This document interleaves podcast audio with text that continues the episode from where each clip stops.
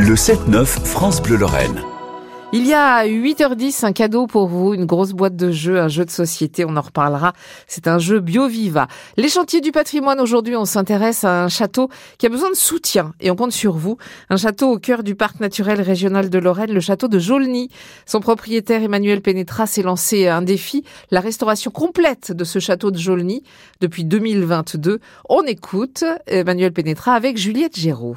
Bonjour Emmanuel Pénétra. Bonjour. Alors racontez-nous euh, un petit peu ce qui vous a motivé euh, à vous lancer dans ce défi, parce que lorsque vous êtes devenu le propriétaire euh, du château, c'était un énorme chantier. Ah oui, il faut un peu de folie, c'est ce qu'on dit toujours, mais là je, oui, je le vis un peu tous les jours. Oui, c'est un énorme chantier parce que ce, ce château médiéval attachant, bah, il a mal, il a mal à la tête, comme souvent beaucoup de châteaux, c'est-à-dire que la toiture est dans mauvais état, il y a l'eau, quand je suis arrivé, qui tombait jusqu'au rez-de-chaussée de ce beau château sur les poutres 15e et ses dépendances, et les remparts, euh, et les tours. Mais bon, euh, on sait pourquoi on part quand on achète un château comme ça.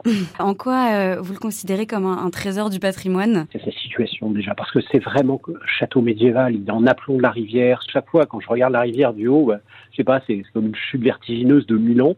Il a survécu comme peu de, châteaux à, toute euh, la guerre de 14, à la Révolution. Il aurait dû être détruit moult fois. Il est attachant et puis il retrace un peu toutes, toutes les époques. Alors depuis le début des travaux en 2022, qu'est-ce ce que vous avez déjà euh, pu mettre en place? Alors, c'est vrai qu'il y a deux choses. Il y a la partie classée monument historique. C'est aujourd'hui un bâtiment U, c'est un ancien donjon euh, médiéval qui a été euh, creusé.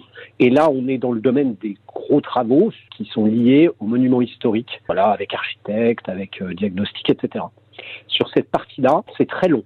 Parce que quand euh, on part avec la DRAC, il faut faire un diagnostic initial, on, cartographie, on planifie, on fait des cartes de tous les dommages. On a fait un avant-projet détaillé et là, on est à la demande d'autorisation de travaux. Il y a ce monument-là. Après, nous, on n'est pas resté inactifs grâce aux amis du château, des gens qui sont venus nous aider. On a retapé la salle de la poterne entièrement, qui abrite une petite, une petite tour. On a aussi fait une cuisine. On a fait toute une partie, en fait, d'une dépendance pour accueillir, entre autres, des mariages qui nous permettent justement d'essayer, eh ben, de pouvoir ramener des fonds pour le château par nous-mêmes. Et grâce à des chantiers internationaux, c'est génial. Ça fait le deuxième. On a retapé euh, des bouts des remparts. On a refait des points. Donc, en fait, on essaye, suivant euh, les endroits, euh, d'attaquer un petit peu soit avec des amis du château, comme on les appelle, soit avec des, chantiers internationaux, des jeunes qui viennent du monde. Et puis là où on n'a pas le choix, où c'est la grosse artillerie, où il y a vraiment euh, besoin d'artisans qualifiés, euh, du patrimoine, et eh bien là, c'est avec un architecte, et, c'est là où il y a une somme euh, un peu faramineuse de 2 millions 200 000 euros pour, pour faire. Mais on a déjà en trois ans, franchement, bien avancé. Et puis par rapport à quand vous êtes arrivé, où le château était fermé au public, il y a eu cette évolution aussi. on en est à 50 animations par, par an, tous les dimanches à la belle saison, bah, du haut des remparts, on a ouvert une taverne. Donc oui, il y a, y a, plein d'activités, une fête médiévale qui marche bien, ça va dans tous les sens. Et donc là, le, les prochains projets, les projets prioritaires? Ah, Les projets prioritaires, toute l'aile ouest qui a le plus euh, souffert et, euh, et où euh, j'éponge chaque fois qu'il pleut. Là, c'est toute la charpente qui va être fait, des pierres qui vont être retaillées dans les œuvres de l'art par des compagnons. si on y arrive, ça, va être magnifique et c'est vraiment le plus gros projet. Euh, qui va prendre un tiers euh, du château. Et euh, sinon, nous, eh bien, on a plein de choses. grâce aussi à des dons d'objets qui nous sont venus et grâce aux amis du château, on, refait des chambres dans l'esprit avec les objets qu'il y avait, mais en remettant, en les rénovant. Et puis bon, après il y a des choses, hein, c'est refaire les toilettes pour l'accueil au public. C'est, enfin, il y, a en même temps, vous voyez, plein de choses. L'histoire du château de Jolny donc continue à vos côtés, Emmanuel Pénétra, et aux côtés de tous les bénévoles.